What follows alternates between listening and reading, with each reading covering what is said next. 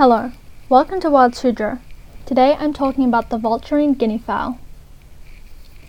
The vulturine guinea fowl lives in the continent of Africa, specifically Ethiopia, Somalia, Kenya, and Tanzania.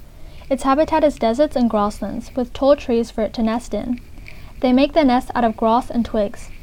Since it lives in a desert, it has adapted to be able to go a long time without water.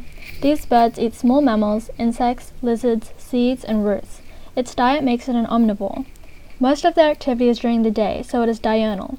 It's quite a populous animal and is not close to endangerment. Their predators are birds of prey, monkeys, and small mammals who steal their eggs. The vulturine guinea fowl is related to pheasants, partridges, and turkeys.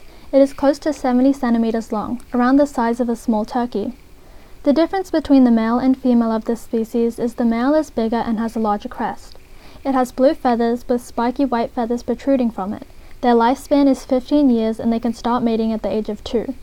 Each time they lay eggs, they have up to 8 eggs.